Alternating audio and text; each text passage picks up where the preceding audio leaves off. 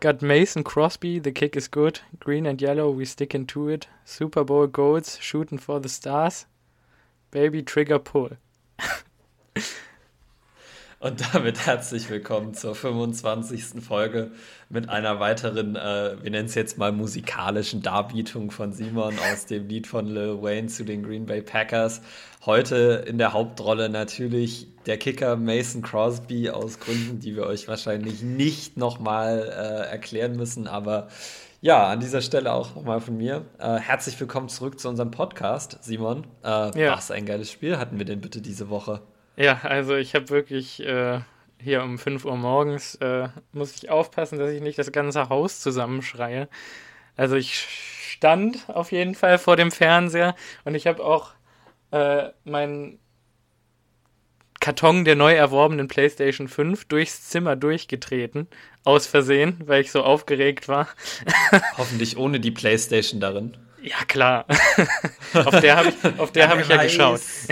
Ach ja. so, okay. Ja. Nee, ähm, äh, es war wirklich Wahnsinn. Also für, ja. für solche nee, Spiele ist man Packers-Fan, oder? Das ist absolut richtig. Also ich habe äh, ich hab das Spiel ja wieder erst am nächsten Morgen geschaut. Äh, leider war da dieses, äh, die 40-Minuten-Option äh, noch nicht äh, online. Das heißt, ich musste mich quasi durch das gesamte Spiel durchklicken, weil ich echt nur 40 Minuten Zeit hatte und habe Simon auch direkt nach dem Fertigschauen geschrieben, so ich habe gerade so in meinem Zimmer rumgeschrien bei dem letzten, bei dem mhm. Final Drive und bei dem Field Goal, weil aus irgendeinem Grund war ich super nervös vor dem Field Goal. Ähm, wenn ich doch einfach mal so hätte sein sollen wie Aaron Rodgers. Ähm, ich weiß nicht, wie viele von euch das auch tatsächlich so bewusst mitbekommen haben. Aber nachdem Aaron Rodgers den Ball spiked, dreht er sich einfach zur Sideline um und wirft die meanest Fistbump, Victory Fistbump, die ich von ihm bisher gesehen habe. Weil Aaron Rodgers in der Sekunde schon wusste, we got Mason Crosby, we're, gonna be fine. Ja. Ähm, also, wenn man sich fragt, warum man Packers wird äh, oder Packers Fan wird, dann, dann für diese Momente, da hast du absolut recht. Ich meine, wie viele andere Teams können das schon für sich, von sich behaupten, dass 37 Sekunden und kein Timeout im vierten Viertel einfach noch zu viel Zeit ist?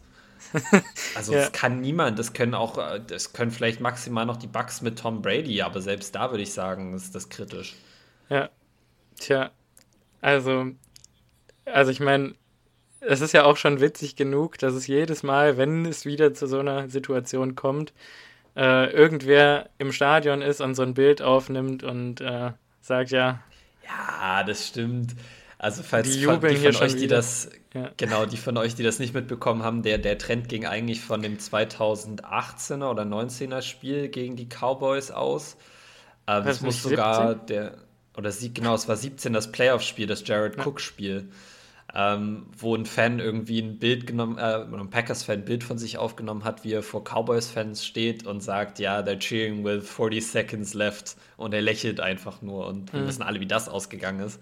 Und natürlich haben die Packers-Fans im Stadion dann die Chance gesehen, in dieser ja. gleichen Situation das zu re äh, rekonstruieren, dieses, dieses Meme und das hat perfekt ja. geklappt. Also. Ja, unser, unser Amigo von Green Bay Today, äh, Norman Gratz, ist damit auf jeden Fall viral gegangen.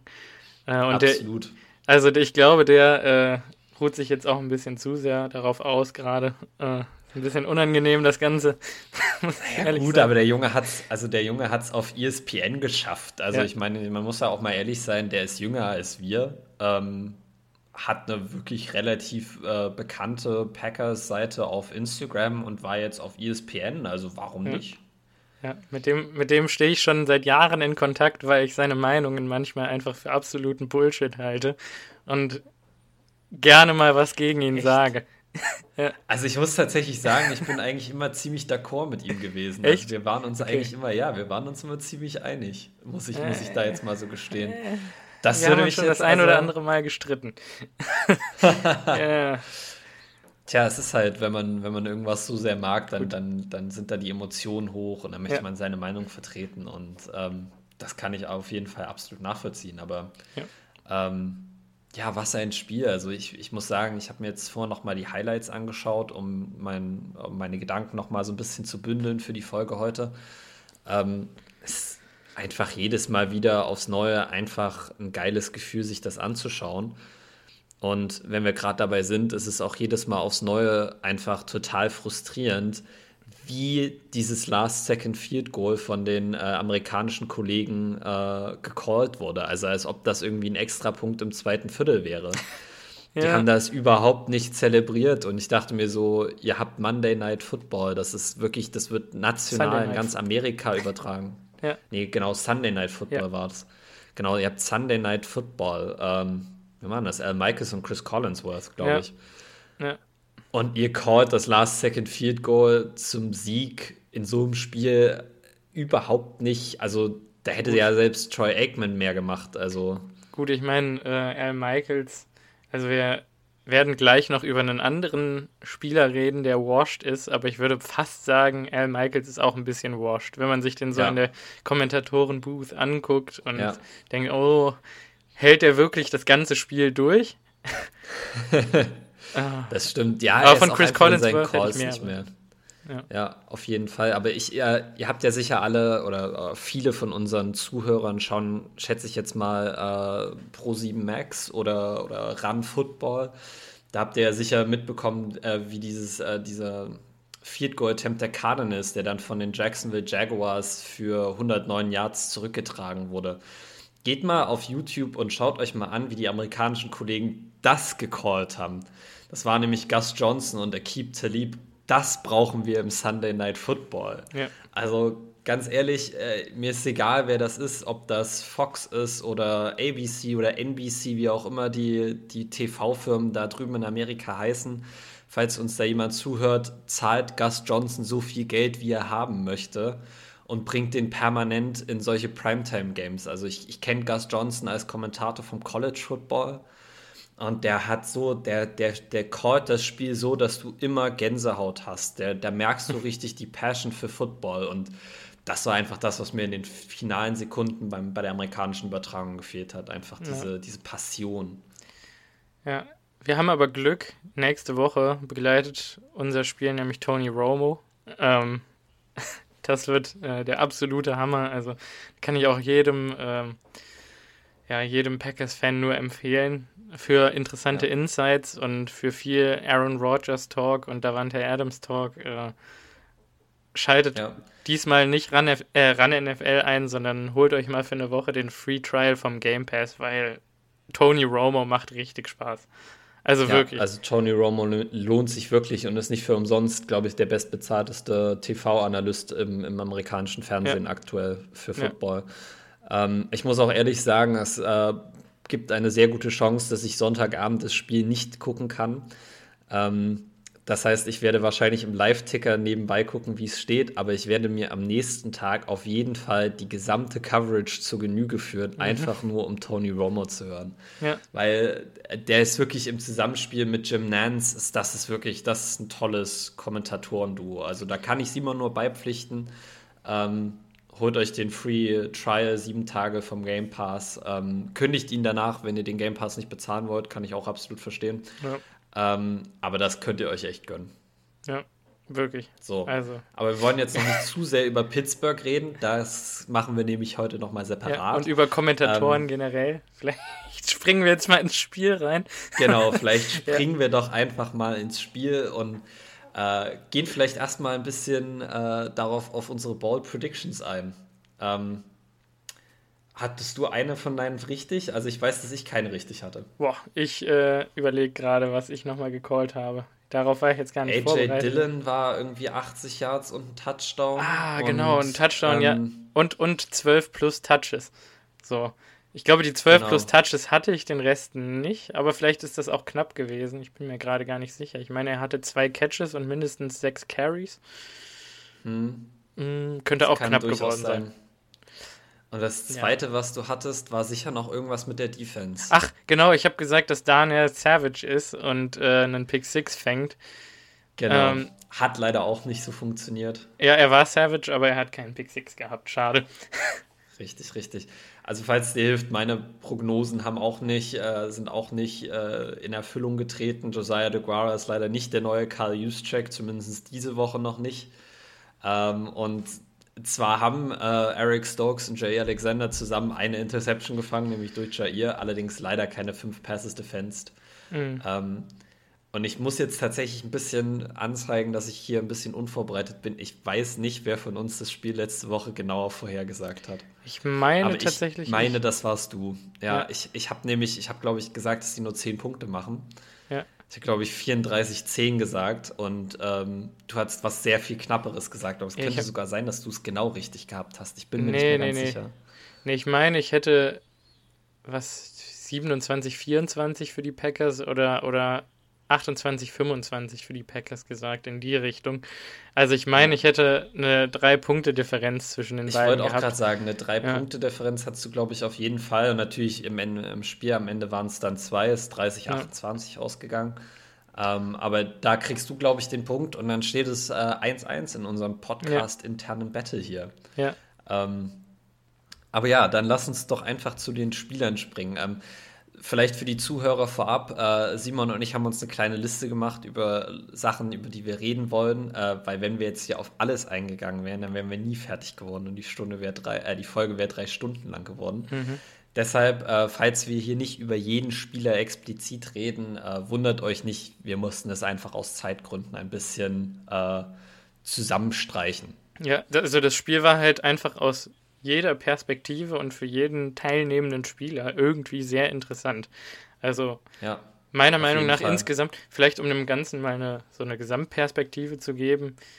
Also es wurde diese Woche viel der Begriff verwendet, äh, also im Nachhinein von Pat McAfee, von Rogers selber, ich glaube von LeFleur auch ähm, und von ganz vielen Beatwritern und Analysten, dass das irgendwie der pivotal Moment für die Packers war, also der, wo sich quasi für dieses Team diese Saison entschieden hat, okay, wir wissen jetzt, wie man gewinnt und wir können jetzt mit Adversity umgehen. Wir wissen also, ja, was macht man, wenn man mal zurückliegt und schaffen wir Comebacks.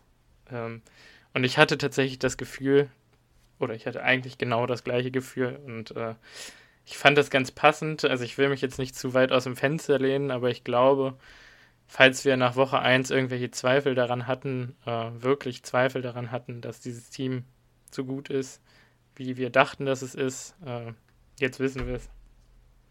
Ja, auf jeden Fall. Ähm, ich, ich muss das vielleicht ein bisschen differenzierter äh, ausdrücken. Ähm, ich muss ehrlich sein, ich fand, die Packers hätten noch deutlich besser spielen können. Ähm, ja. Vor allen Dingen die Defense, die Offense nicht wirklich. Ich glaube, die Offense war wirklich nahezu perfekt, aber die Defense hätte noch deutlich besser spielen können. Und das Spiel gegen ein wirklich, wirklich gutes 49ers-Team. Und lasst euch da nicht von irgendwelchen Experten irgendwas anderes auftischen. Also Jimmy mhm. Garoppolo ist vielleicht kein, kein MVP-Quarterback, aber das Team ist super gecoacht, das ist oh, unglaublich ja. talentiert. Und das ist ein wirklicher Playoff-Kandidat, ein Super Bowl-Kandidat für mich in der NFC. Ja dieses Team zu die schlagen in der mal. Art und Weise, genau, die sehen wir auf jeden Fall nochmal, in der Art und Weise, wie wir sie geschlagen haben, indem wir das ganze Spiel eigentlich geführt haben, indem wir uns trotz dieser späten, dieses späten Rückstands nochmal zurückgekämpft haben. Das war, und da verwende ich jetzt mal einen amerikanischen Begriff, es tut mir leid, ähm, das war ein Signature-Win. Ja. Also das war, das war ein Spiel, wo man bei einem eventuellen Super Bowl sagen kann, da hat ja. das Team wirklich geklickt. Da ja. war der Ausgangspunkt. Und um jetzt Und da auch vielleicht früh in der Saison zu haben, ist, ist wirklich gut. Mhm.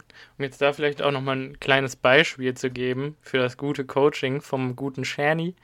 Äh, also dieser Drive, bei dem Brandon Ayuk am Ende den Touchdown gegen Jair fängt ähm, und Eric Stokes den Deep Shot verteidigt gegen Debo und er Debo schubst oder auch nicht schubst und Debo fliegt, hebt ab, macht den Namer, wie auch immer. Ich also wir können es ja kurz sagen, das war keine PI. War das eine PI? Das war keine, oder? Das ist Blödsinn. Das war, war auf jeden Fall keine Pass Interference. Also wir spielen hier kein Schach, wir spielen auch kein Basketball, es ist ein Kontaktsport. Also der bloße Kontakt kann nicht zu einer Pass Interference Nein. führen. Punkt. Nein. Also theoretisch, da hatte Andy drum gebeten, bei einer Pass Interference, äh, wenn der Ball schon in der Luft ist, also wenn der Pass geworfen ist und man dann zum Beispiel ein Holding macht oder ein oder irgendeine unnötige, ein Schubser oder ein Festhalten oder ein, ich halte den Arm runter oder ich trippe, also ich stelle ein Beinchen oder sonst was als Defender und der Ball noch nicht oder der Receiver noch nicht im Catch ist, dann gilt das als Pass Interference und da, wo das passiert, wird der Ball gespottet, wenn die Flagge genau. fliegt. So. Und Eric Stokes hat halt einfach nichts gemacht. das ja. muss man einfach. Also die, die, die, klassische Definition von einer Pass Interference ist, dass der Verteidiger die, die Fähigkeit des Receivers beschränkt, den Ball ja. zu fangen mit unlauteren Mitteln. Zum ja. Beispiel durch die Beispiele, die du gerade genannt hast. Aber ich meine, Debo Samuel muss sowieso abspringen, um den Ball zu fangen. Ob er da jetzt noch eine kleine Berührung mitkriegt, macht überhaupt keinen Unterschied. Und der, der Call dann, war wirklich schlecht. Ja, der war scheiße, weil wenn, dann musst du dich halt auch äh, fragen als Ref, war der Ball catchable? Und wenn Debo eh rausstretchen muss und es dann nicht schafft, dann ja. muss er ja gehalten worden sein, weil sonst wäre er ja nicht behindert worden, wirklich beim Richtig. Passfang. Und ich würde sogar vielleicht bestreiten, dass der Ball wirklich catchable war, dann, aber ich weiß auch nicht. Naja, das Ding ist, äh, Bälle, die nicht fangbar sind, die sind, die werden in der NFL in einem ganz anderen Rahmen gepfiffen. Also da muss der Ball schon wirklich hoch über, über die ja, Zone ins Ausfliegen, damit das keine Pass Interference ist. Der Call war schlecht, ja. Punkt aus Ende. Also da müssen wir auch, glaube ich, also ja. werden auch die 49ers nicht bestreiten. Aber was ich, was ich eigentlich sagen wollte, war, mh, die 49ers waren ja dann in dem Drive mit Field und es war wichtig, jetzt zu scoren, ähm, um eben das Game zu einem One-Score-Game zu machen und die Chance zu haben, das jetzt nochmal zu drehen. Und Shanahan hat Joe Barry wirklich komplett gefressen. Also da hat jedes einzelne ja. Play funktioniert und es war.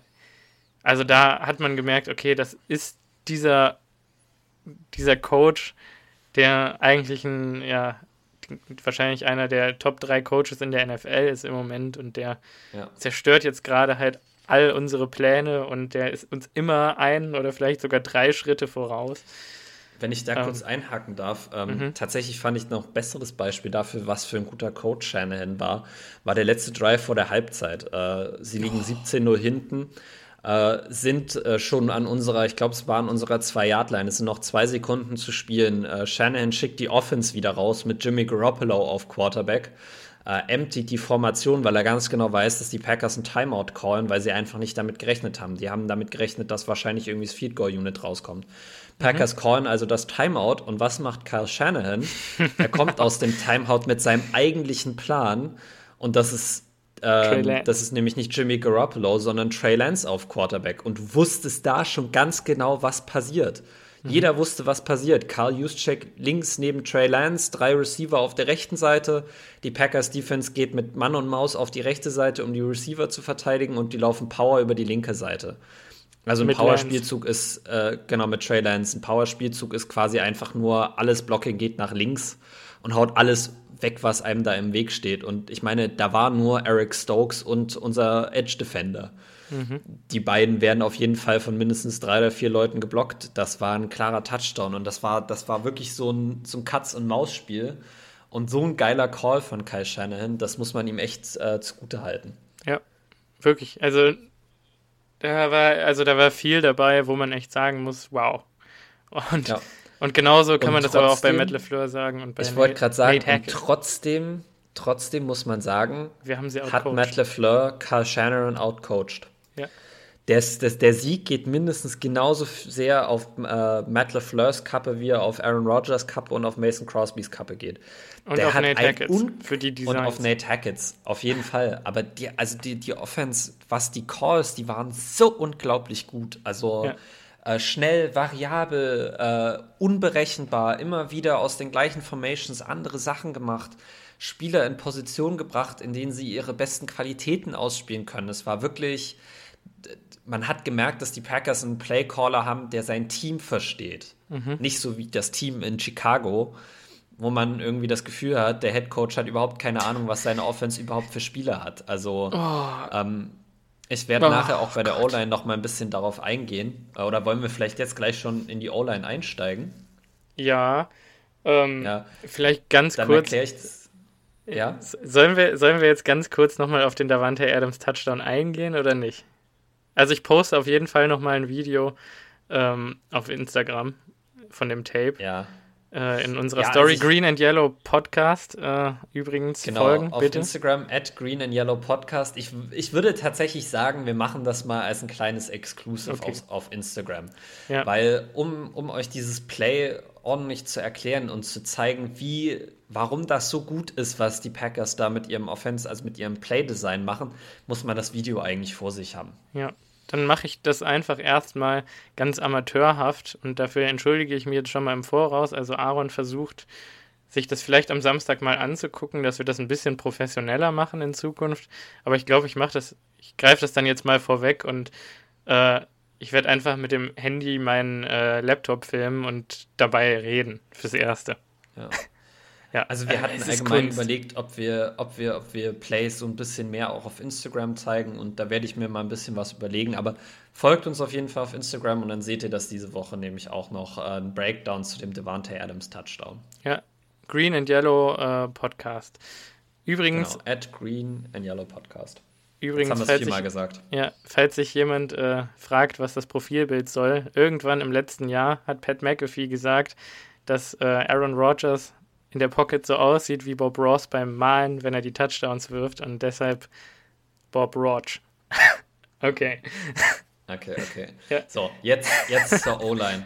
ja. Ähm, eine Sache, die, die äh, schematisch die Packers äh, eingeführt haben vor dem Spiel gegen die 49ers, ähm, war ganz viel Empty Protection. Mhm. Ich werde das Wort Empty Protection bei gleich relativ viel benutzen, deshalb will ich es einfach kurz erklären. Das bedeutet nichts anderes, als dass Rogers alleine im Offensive Backfield steht. Also es steht kein Running Back neben ihm. Äh, es gibt auch meistens keinen Tight End, der noch an der Line of Scrimmage äh, mit neben der O-Line steht. Es sind wirklich, du hast fünf Blocker der O-Line und den Quarterback. Ähm, das, nennt, das nennt sich Empty Protection. Empty Protection ist sehr gut, wenn man den Ball schnell rauskriegen möchte. Weil du hast fünf Receiver, die du auf dem Feld verteilen kannst. Du kannst vier auf eine Seite stellen, wie das die Chiefs sehr gerne machen und auch sehr effektiv machen.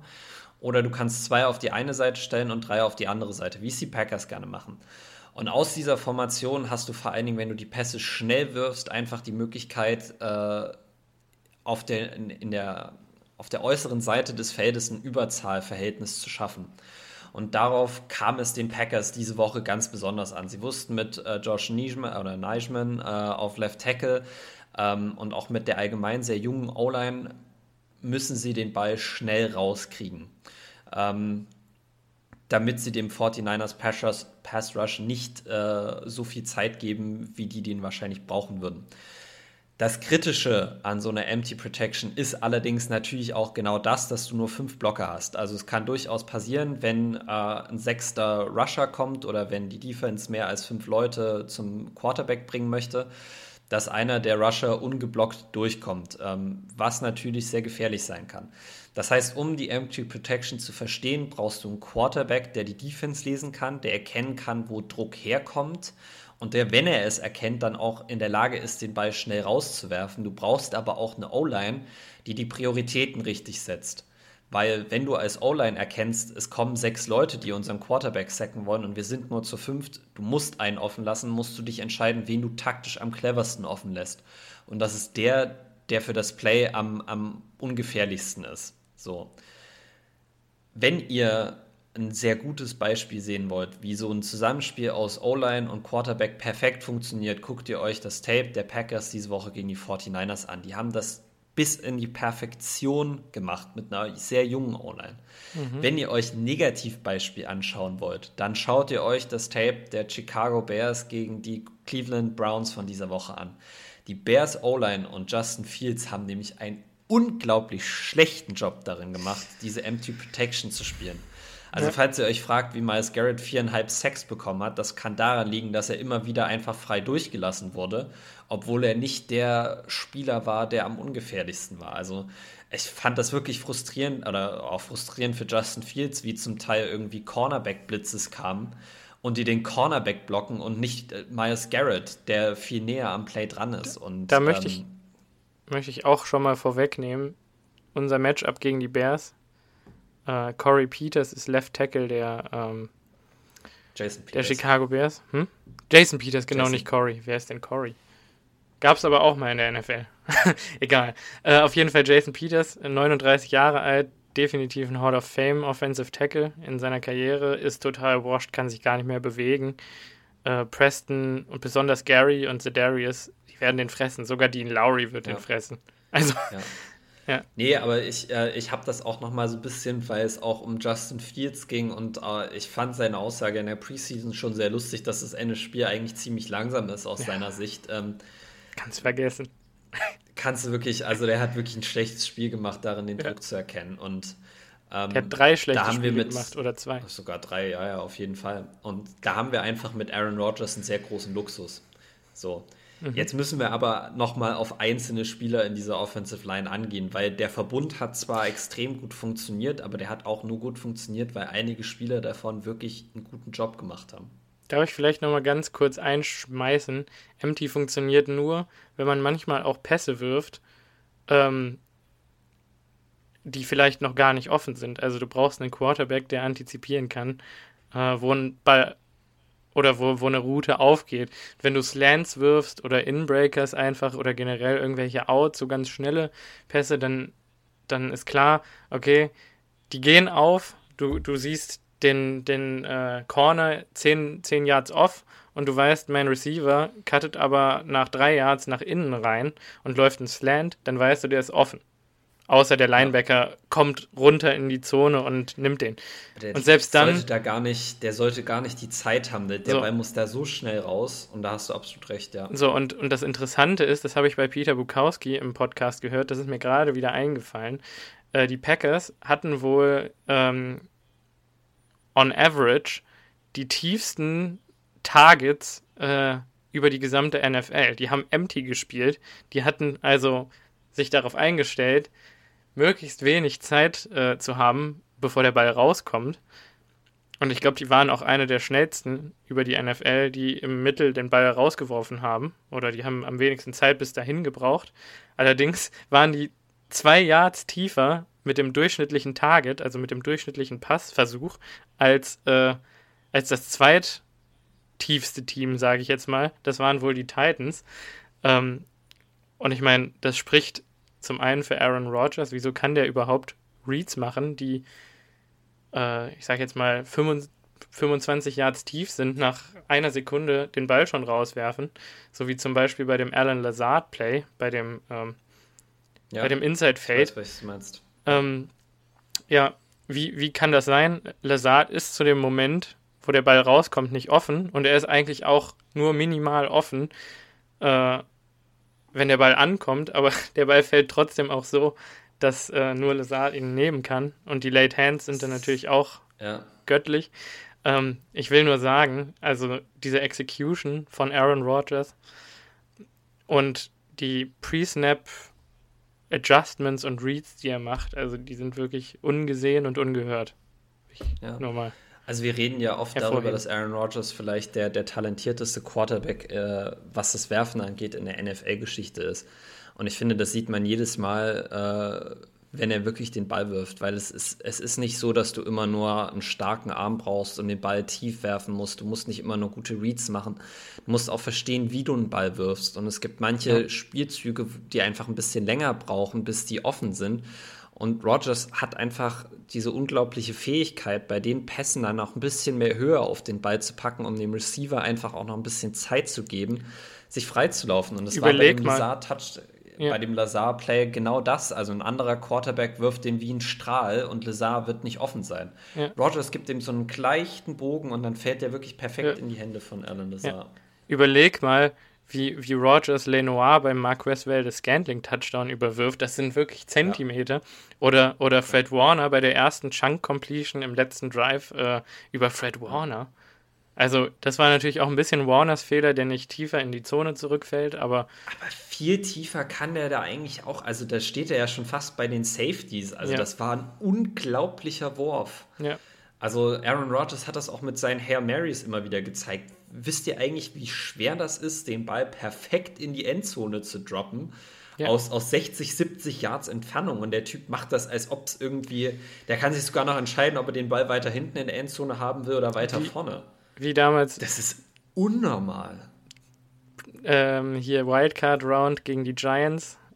Ja. Letztes Play der Halbzeit. Halt, ja. Randall Cobb ganz hinten in der Endzone. Der war aber auch so gewollt. Rogers ja. wollte den hinten in die Endzone werfen. Ja. Gegen Detroit wollte er ihn vorne in die Endzone werfen. Ja. Das ist, der Junge ist wirklich, also das ist Wahnsinn. Aaron ja. Rodgers ist einfach der Wahnsinn so. Ja. Man muss aber auch sagen, er hatte diese Woche gute Protection. Die Packers haben mhm. insgesamt nur einen Sack zugelassen und noch fünf Pressures. Äh, das hatte ich anders erwartet. Das hattest du sicher auch anders erwartet, oder? ich auch. Ja, ich habe auch Fall. eine ganz andere Line-Konstellation erwartet. Das habe ich, glaube ich, auch zur Genüge preisgegeben äh, vor dem Spiel, auch auf Instagram, dass ich glaube, dass Bill Turner Left Tackle sein wird und ähm, wie heißt er denn? David Kelly? Dennis Kelly. Dennis Kelly. Dennis Kelly Right Tackle. Guck, ich hab, der, mit dem habe ich schon so abgeschlossen, ich kenne gar nicht mehr seinen Namen. Ja. ja. Aber vielleicht dazu eine lustige Geschichte. Warum ist es nicht dazu gekommen, dass äh, die Line tatsächlich so gespielt hat? Und das hat Aaron Rodgers nämlich erzählt. Der ist am Anfang der Woche, als den Spielern schon allen klar war, dass Elton Jenkins erstens nicht trainieren wird und zweitens wahrscheinlich auch nicht spielen wird, ist Rodgers zu Adam Stevanovic, unserem Offensive Line Coach, hingegangen und hat gesagt: Hier, wen willst du nur auf Left Tackle sehen? Und Stevanovic hat sofort gesagt: Josh Nischman. Und Rodgers muss ihn nur angeguckt haben und gefragt haben: Was? Josh? Und er so: Ja, definitiv Josh. Und Rogers hat gesagt, wir haben es gemacht und man hat sofort gemerkt, dass der Junge, dass der bereit ist dafür. Ja. Und ähm, vielleicht fangen wir auch einfach mal mit dem an. Ja. Er hatte einen schweren ersten Drive, mhm. ähm, hat da zwei Penalties kassiert, die nicht gut waren, hat mhm. einen Running Play gehabt, wo er ganz schlecht geblockt hat. Ähm, und ich, der ich das Spiel halt live nachgeschaut habe, ohne das Ergebnis zu kennen und ohne irgendwas gelesen zu haben, dachte mir so, okay, es wird so ein Tag. Wir werden also ganz oft Dritter und 31 sehen. Ja, toll. Und plötzlich im zweiten Drive war das komplett anders. Und ja. den Rest des Spiels hat George Nischman kein, keine Strafe mehr verursacht. Er hat keinen Pressure zugelassen von Nick Bosa. Er hat keinen Sack zugelassen. Er hat nicht perfekt gespielt. Äh, das, will ich nicht, das will ich nicht sagen. Also er wird weder Elton Jenkins noch David Bakhtiari ersetzen. Noch er wird Bill auch Turner. wahrscheinlich noch Billy Turner. Er wird wahrscheinlich nie für uns starten. Aber das ist endlich mal ein Backup Offensive Tackle, der uns nicht unser Offensive Spiel ruiniert. Und das hat, glaube ich, zwei Gründe.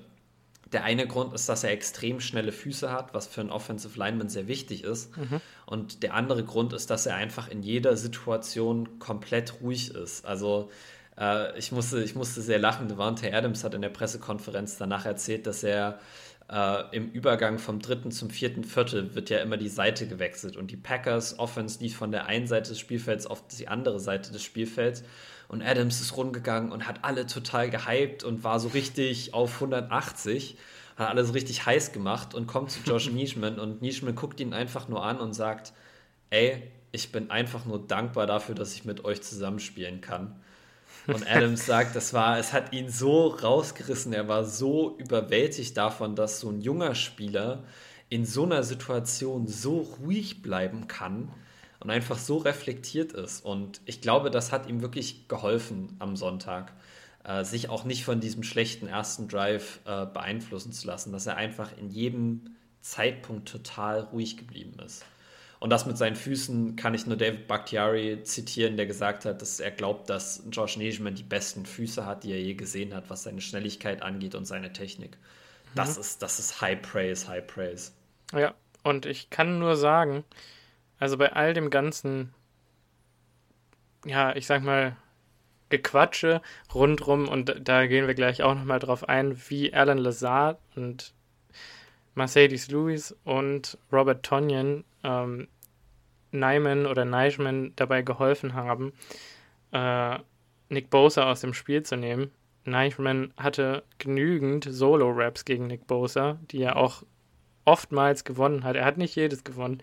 Da waren auch welche dabei, da wurde er komplett zerstört. Also das muss man auch einfach mal sagen, weil Nick Bosa einfach ein unfassbarer Spieler ist. Ich wollte gerade sagen, Aber, wir reden hier auch von Nick Bosa, einem Top 3 Pass Rusher in der NFL. Also ja. ja das ist es ist klar, dass der auch da Raps verlieren würde. Auch Bakhtiari ja. und Jenkins hätten Raps verloren. Nicht so viele, genau. aber. Ja, aber so viele mehr hat nämlich Neischmann gar nicht verloren. Und Spieler wie so ein Samson Ebucam, wo wir auch vorher gesagt haben, der ist gefährlich und der ist gut, den hat äh, Neischmann komplett gemanhandelt. Also ich glaube, der hat den wirklich geowned und jeden einzelnen Rap gewonnen. Das ist ähm, ja. ein Veteran Pass Rusher in der NFL, der bei vielen Teams äh, starten würde, glaube ich. Ähm, ja. Ich ich wollte einfach nur mal sagen, und ich habe wirklich Raps gesehen von Neichmann, wo er mit seinen Füßen so schnell um die Edge rumkommt, die Nick Bosa versucht zu, zu setzen gegen ihn. Also Nick Bosa versucht mit Geschwindigkeit um Neichmann rumzukommen zu Rogers. Und Neichmann im perfekten Blocking-Angle taucht dann auf einmal im Rücken von Rogers auf und blockt Bowser weiter und man fragt sich, wie kommt der in so einem Halbkreis um Rogers rum und das so schnell in der Position gegen so einen Spieler, der ihn auch noch versucht wegzuschmeißen dabei die ganze Zeit. Also äh, vielleicht, nur vielleicht ähm, sehen wir den auch in den nächsten drei Jahren äh, regelmäßig.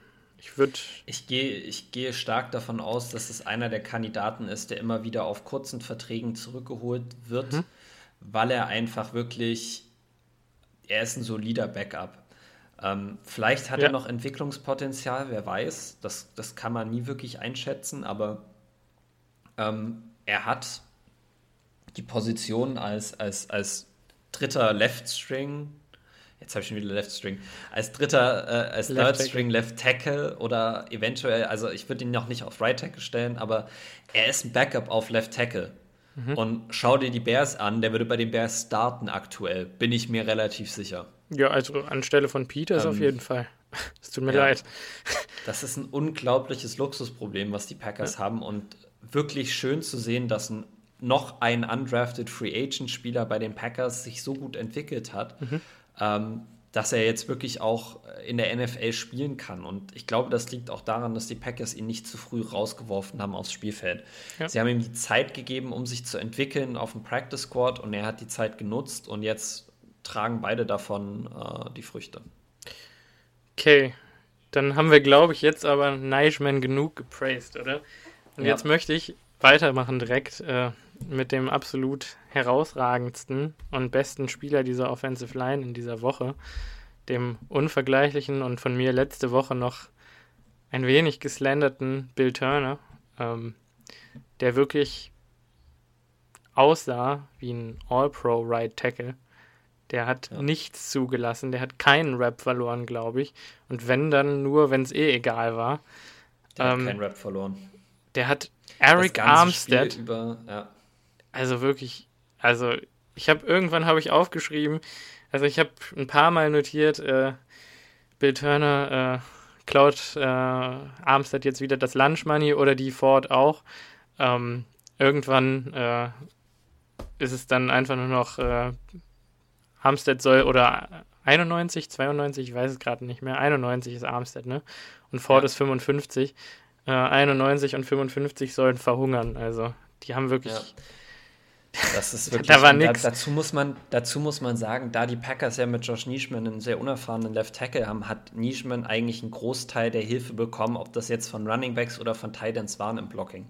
Billy Turner war das ganze Spiel auf einer Insel. Der hat mhm. alles eigentlich alleine geblockt. Der hat kein Double Team, der hat keine Hilfe vom, vom Right Guard bekommen. Der hat das alles alleine gemacht und er war so unglaublich solide, schnell, athletisch, stark also er hat wirklich ein starkes Spiel gemacht, was mich fast ein bisschen frustriert, gebe ich zu, weil er es ja kann. Und dann frage ich mich, warum er es die ersten beiden Wochen nicht gemacht hat, warum er in den ersten beiden Wochen so schlecht aussah. Aber ich will nur mal an alle beiden sonstigen Saisons, in, der, in denen wir Bill Turner gesehen haben, erinnern, wo Bill Turner immer einen Slow Start hatte und gebraucht hat, um reinzukommen und in den ersten zwei mhm. Wochen äh, auch Leute in unserer äh, amerikanischen Packers-Gruppe da äh, gefordert haben, ja. Bill Turner sofort zu cutten und so weiter und so fort. Und äh, Bill Turner hat sich immer gefangen und hat immer in Richtung der zweiten Hälfte der Saison äh, spätestens äh, ein, unfahres, äh, ein unfassbares äh, ja, Leistungspotenzial ausgeschöpft. Und das hat er jetzt schon begonnen. Er musste. Und genau das hat er getan. Also die rechte Seite war komplett geankert. Da bewegt sich nichts. Und wenn er das die Saison so durchspielt, da werde ich so euphorisch, dass ich schon das Mikrofon schlage. Also da geht er in den Pro Bowl. Hm. Wenn er hm. beliebt genug ist bei den Fans. Nämlich, ich wollte nämlich eigentlich gerade noch ein bisschen ein anderes Thema, was Billy Turner angeht, ansprechen. Ähm, mhm. Ich habe nämlich eine sehr kuriose Frage, typische Facebook-Frage gelesen. Ähm, jetzt, wo Jenkins so gut gespielt hat, wo Nishman so gut gespielt hat, wo Billy Turner so gut gespielt hat, würden die Packers eventuell überleben, David Bakhtiari zu traden? Und die ganz klare Antwort ist natürlich nein. Also, was ist das für eine dumme Frage? Also, es tut mir leid, nein. Ähm, die hat aber, die Diskussion hat jemand auf, auf Twitter aufgegriffen. Äh, ich glaube, es war sogar Ken Ingles. Oh. Ähm, und hat interessanterweise vorgeschlagen, ich meine, wenn die Bears oder die Jets sich anrufen und einen Zweit- oder Drittrunden-Pick für Billy Turner anbieten, macht man das dann? Wenn mm. Bakhtiari zurück ist, wenn Jenkins wieder da ist, Jenkins spielt Right Tackle, Bakhtiari spielt Left Tackle, du hast mit Nischman einen, einen serviceable Backup Left Tackle, Dennis Kelly ist okay auf Backup Right Tackle. Nimmst du einen hohen Draft-Pick für Billy Turner? Mm, ich muss Saison, sagen, bei einem Zweitrunden, bei einem Zweitrunden-Pick würde ich ja sagen. In der Saison, wo wir einen Super Bowl gewinnen wollen, würde ich unseren, äh, ja, ich sag mal, das ist das ich, ich dichte jetzt dazu. mal ein Third Team All Pro Right Tackle. Ich dichte jetzt mal das Third Team All Pro äh, einfach dazu und sage, das ist ein Third Team Spieler, also der drittbeste ja. Right Tackle im Moment in der NFL, so wie er gespielt hat.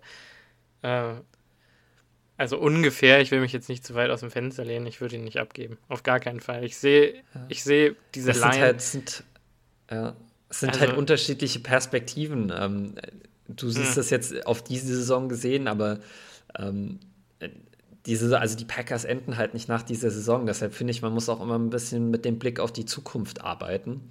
Und da würde ich es mir auf jeden Fall überlegen. Aber nee, ich glaube auch nicht, dass es ist. Es wird nicht, glaub, es wird nicht so stattfinden. Die Packers werden es nicht machen, aus genau dem Grund, den du gerade genannt hast, weil sie einfach dieses Jahr einen Super Bowl gewinnen wollen. Ähm, aber ich fand das, das Gedankenspiel eigentlich ganz interessant. Ja, das habe ich ja letzte Woche eigentlich auch schon angeschnitten, dass ich mir vorstellen könnte, dass er in der Offseason dann dran glauben muss. Und wenn der so eine Saison spielt, dann kriegen wir da immer noch einen Third- oder Fourth-Round-Pick für. Beziehungsweise, wenn es ein Fourth wäre, dann kriegen wir noch einen Sechstrunden-Pick dazu. Äh, oder irgendeinen guten Spieler. Ähm, dann hat Turner noch ein Jahr Vertrag. Das eine Jahr wird recht teuer. Ähm, da könnte ich es mir dann vorstellen. Aber dieses Jahr, also ich meine, überleg dir mal, was wir dann für eine Offensive Line aufs Feld bringen. Ich denke mal, es hat sich, da können wir eigentlich dann direkt weiter zu John Runyon Jr. springen. Ähm, es hat sich diese Woche so ein bisschen herauskristallisiert, wer unsere äh, Top 5 Offensive Linemen sind. Und es tut mir jetzt irgendwie ein bisschen leid für Royce Newman. Aber ich denke, wenn Jenkins und Bakhtiari zurück sein sollten, dann wird äh, Bakhtiari der Left Tackle, Elton Jenkins der Left Guard, Josh Myers der Center, John Runyon Jr. der Right Guard und äh, Bill Turner der Right Tackle. Und das ist die beste Line der NFL. Siehst du, das hätte ich jetzt andersrum gesagt. Hm. Ich finde John Runyon Jr. tatsächlich immer noch nicht besser als Royce Newman. Okay. Also Royce Newman bewegt vor allen Dingen im Laufspiel noch deutlich mehr, als es John Runyon Jr. tut. Und das stimmt. Auch wenn ich ein sehr großer Fan von John Runyon Jr. bin, habe ich ja in dem Podcast schon sehr oft zu, äh, zukunde getan. Ähm, der eine Sack letzte Woche ging auch auf seine Kappe. Meinst du jetzt diesen gegen die 49ers. Das war, glaube ich, sein Ding. Weil da, um. haben, da, haben, da haben er und, äh, er und äh, Josh Myers ein Double-Team zusammen. Ich wollte gerade sagen, ich meine, ich hätte es äh, Josh Myers angedichtet. Ja, nee, gesagt. genau, genau. Aber Josh Myers und John Runyon Jr. haben ein Double-Team zusammen auf den Defensive Tackle mhm, und plötzlich ja. rennt Josh Runyon Jr. einfach weg und lässt Josh Myers in einer Position, in der man sieht, dass Myers dachte, dass er ein Double-Team hat und hat sich ja. deshalb anders hingestellt was dann dazu führt, dass der Defensive Lineman eine bessere Leverage, also mehr äh, ja. einen besseren Winkel hat zu Rogers. Und so ist der Sack am Ende entstanden. Also Myers war zwar dran an ihm, aber ich glaube, das war John Ryan Jr., der vom Play weggegangen ist. Mhm. Der das verursacht hat. Ist halt die Frage. Aber es sei ja auch, es sei ja auch ja. mal dahingestellt. Also es ist, Royce Newman hat auch seine, seine schlechten Plays gehabt. Aber ich glaube tatsächlich, ähm, dass es dass die Packers äh, Ron, John Runyon Jr. auf der linken Seite behalten werden und Royce Newman auf der rechten Seite. Und wenn sie Elton Jenkins auf Guard stellen, dann geht er auf Left Guard und dann bleibt Royce Newman in der Starting Offensive Line. Das kann durchaus sein. Äh, so oder so, wenn diese Top 5 egal ob mit Newman oder mit Runyon, äh, aufs Feld geht. Beste äh, Offensive Line in der NFL. Ja. Und also er können vielleicht gerade noch die Bucks mithalten, aber mh. ansonsten kann da kein Team mithalten. Ja, also wirklich Wahnsinn. Auch mit zwei Rookies, das musst du dir mal vorstellen, ja. wie gut dieser Adam Stevanovic eigentlich ist. Ja, Vielleicht. auf jeden Fall. Also da, da muss man auch mal sagen, Unsung Hero, ich hatte das auf Instagram danach gepostet. Ähm, das ist, ähm, ja, kann ich nicht besser beschreiben, als äh, Aaron Nagler das getan hat. Der hat nämlich vor dem Spiel gegen die 49ers äh, getwittert, dass falls die Offensive Line heute Abend stark spielt gegen die 49ers, dann soll man Stevanovic eigentlich gleich einen Head-Coaching-Job anbieten, weil mhm. was er aus dieser Unit gemacht hat, ist, ist, ist unfassbar. Mhm. Also ich glaube, das kann man wirklich nicht, das kann man wirklich nicht anders sagen. Das ist, das ist unglaublich. Ja, hätte ich auch gesagt. Also es ist wirklich. Es gab ähm, tatsächlich irgendwann mit Game, als wir zweimal gepantet haben, ähm, gab es eine Phase, wo ich gesagt hätte, da struggeln Myers und Newman jetzt ein bisschen. Also da hat man gemerkt, okay, jetzt, jetzt wird denen auf einmal was entgegengeschmissen, was sie so noch nicht kannten bisher. Aber dass sie sich dann wieder angepasst haben im vierten Quarter und es dann wieder gerockt haben. Also ich meine, in einem Spiel schon Adversity zu handeln, ohne irgendwie von den Coaches darauf ein, also eingestellt werden zu müssen live, sondern schon im mhm. Voraus so gecoacht worden zu sein, dass man dann selber in der Lage ist, sich anzupassen, es ist wirklich ähm, herausragend. Also großartig. Fall. Und ja. Äh, ja, also ich bin wirklich voll und ganz ich überzeugt. Ich glaube tatsächlich auch, ja, auch mehr habe ich zu dieser Offensive Line eigentlich gar nicht mehr zu sagen, weil wir loben, also ja. so sehr ich sie jetzt auch loben möchte, sie müssen nächste Woche wieder rausgehen und sie müssen nächste Woche wieder zeigen, dass sie so gut sind. Gegen den besten ähm, Pass-Rusher der NFL. Wenn er spielt, ja. Ähm, mhm. Und wenn sie das machen, dann werden wir auch nächste Woche wieder ganz intensiv auf sie eingehen. Mhm. Oder zumindest. Aber wollen wir jetzt zu einem. Ja zu einem ja. anderen MVP-Blocker mal kurz überspringen. Ich habe ihn jetzt einfach mal MVP-Blocker genannt. Ich glaube, ja. du weißt, wen ich meine. Es gab nämlich einen Spieler, und wir haben schon letzte Woche über ihn gesprochen, der nicht wirklich viel auf dem Statsheet auftaucht dieses Jahr. Ähm, der so unglaublich wichtig ist für dieses Laufspiel und für dieses Team im Allgemeinen. Äh, das kann man wirklich nicht in Worte fassen und das ist Alan Lazard. Ja, ich wollte jetzt gerade noch in deine Aufzählung reingerätschen und den, den inneren Pat McAfee in mir kanalisieren und sagen, a man who's telling the people he's living lazish. äh, und das dann das schreien, aber dann dachte ich mir, lassen wir das. Ja. Aber, ja. aber, aber was, was, wie haben die Packers das eigentlich wieder hinbekommen? Ein undrafted Free Agent auf dem Jaguars Practice Squad wird zu einem. Key-Teil in unseren Super Bowl-Anläufen. Äh, ich meine, der Junge ist als Receiver, der hat äh, jetzt auch wieder, der hat zwar erst einen Catch, es war auch ein langer Catch, ein sehr guter mhm. Catch, mhm. aber was der schon an Touchdowns rausgeblockt hat für uns, also geht euch den einen Aaron Jones Touchdown angucken äh, vor der ersten Halbzeit zum 17-0 ja. und schaut euch an, was für ein Loch Alan Lazar gegen äh, Nick, Nick Bosa. Bosa kreiert. Eins gegen eins gegen Nick Bosa an der Goal-Line und Alan Lazar, also ich würde jetzt nicht sagen, er pancaked ihn, aber er blockt ihn und Aaron Jones geht halt einfach vorbei. Ja. Also das ist ein also Wide Receiver. Perfekter Block, perfekt verstanden, wo er den Block hinzusetzen hat, wo das Play hingeht. Äh, ist auch nicht vorher weg, er ist nicht direkt ja. einfach auf Bosa zugerannt und hat Bosa gezeigt, was er macht das, das war perfekter Block und das ganze Spiel über, muss man sagen, hat er wirklich, hat er das ganz stark gemacht. Ja, da muss ich jetzt auch nochmal sagen, ähm, also auch in Space, wenn irgendwelche Screens für MVS oder für Robert Tonyan oder für ähm, Davante Adams, Adams gelaufen werden, er ist immer da und er hat seine Gegenspieler immer voll unter Kontrolle. Äh, es ist wirklich unfassbar. Unfassbar. Ja. Es macht einfach Spaß, dem zuzugucken. Und dass er dann auch mal belohnt Absolut. wird mit so einem Outside-Fade und, und so einem, ja, was waren das? 30 Yards mögen das gewesen sein? Oder vielleicht 35, weil er noch ein bisschen Yards after Catch hatte. Ja. Ähm, freut einen doch. Ich hoffe, dass er dieses so. Jahr die 400 Yards erreicht, aber irgendwie bezweifle ich es fast ein bisschen. Ich hoffe, dass er irgendwie in Form von einem längerfristigen Vertrag die Anerkennung findet, die er mhm. verdient. Lass ja. es mich so formulieren. Denn es gibt noch eine kleine Geschichte, die ich dazu erzählen muss. Ähm, da greife ich schon ein bisschen die Special Teams vorweg, die ja wieder einen sehr langen Kick-Return zugelassen haben, ja. leider vor der Halbzeit. Aber es ist halt, was es ist. Ähm, Matt LeFleur hat danach gesagt, äh, Alan Lazar kam eigenständig, der spielt nicht, der spielt nicht die Kickoff-Coverage. Das ist nichts, was, was Alan Lazar spielt, weil er einfach zu wichtig ist. Nach dem Play ist er persönlich zum, zum uh, Special Teams Coordinator hingegangen und hat gesagt, Alter, stell mich in der Kickoff-Coverage auf, das passiert uns nicht nochmal. Mhm. Und es ist uns nicht nochmal passiert. Es ist ein Spieler, der sich zu jedem Zeitpunkt in den Dienst des Teams stellt und der immer ähm, das Beste tut für das Team. Und das ist was, was einfach mir manchmal zu wenig hervorgehoben wird. Ähm, wie wichtig er dahingehend wirklich für unser Team ist. Und ja.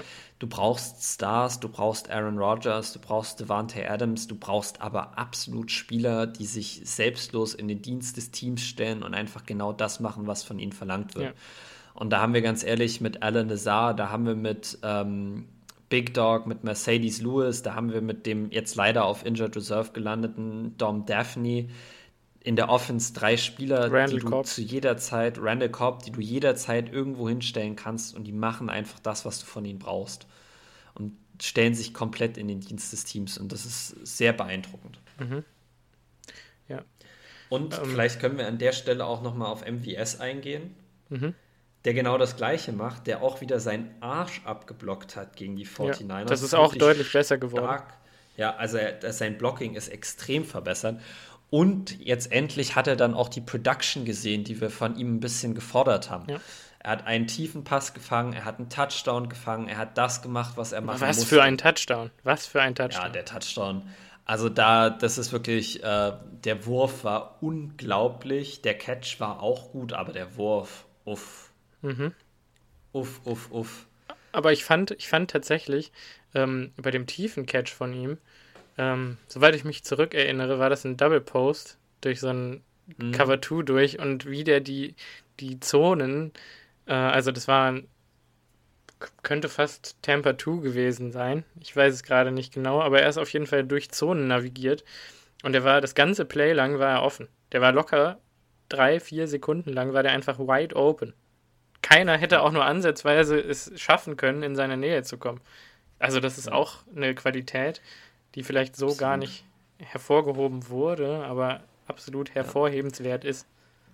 Also MVS hatte schon immer viel Speed und er konnte schon immer mit seinem Speed gewinnen, aber dieses Jahr hat er nochmal ein ganz anderes Level auf sein Spiel mhm. gepackt, indem er einfach sein Verständnis von, ja. von den Routenkonzepten, sein Verständnis von der Defense so stark verbessert ja. ist dass er immer wieder wide open ist und es wird sich auch im Verlauf der Saison immer weiter so entwickeln. Ja. Ich hoffe, seine Verletzung ist nicht allzu äh, schwerwiegend.